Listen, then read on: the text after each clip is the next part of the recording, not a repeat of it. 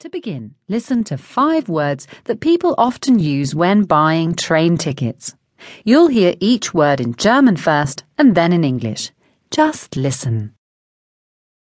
Einfache Fahrkarte. Single ticket, Hin- und Rückfahrkarte. return ticket, Außerhalb der Stoßzeiten. off peak, Reisender. Reisende. passenger, Erwachsener. Erwachsene. adult. Now listen to a dialogue. Mike is at the train station to buy tickets for himself and his son. He speaks to the ticket agent, the person who sells tickets.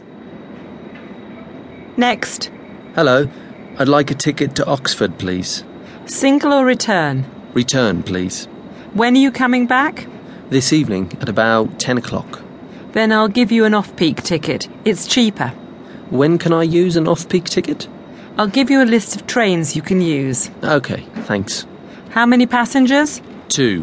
One adult and one child. Okay, so that's one adult, an off peak return, that's £23, and the child goes for £1 extra. That's £24, please. Did you hear our five words in the dialogue? You can practice saying them in context now. Listen and repeat the following words and phrases after Mike. Single.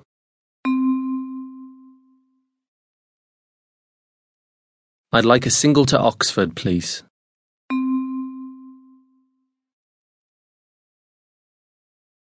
Return.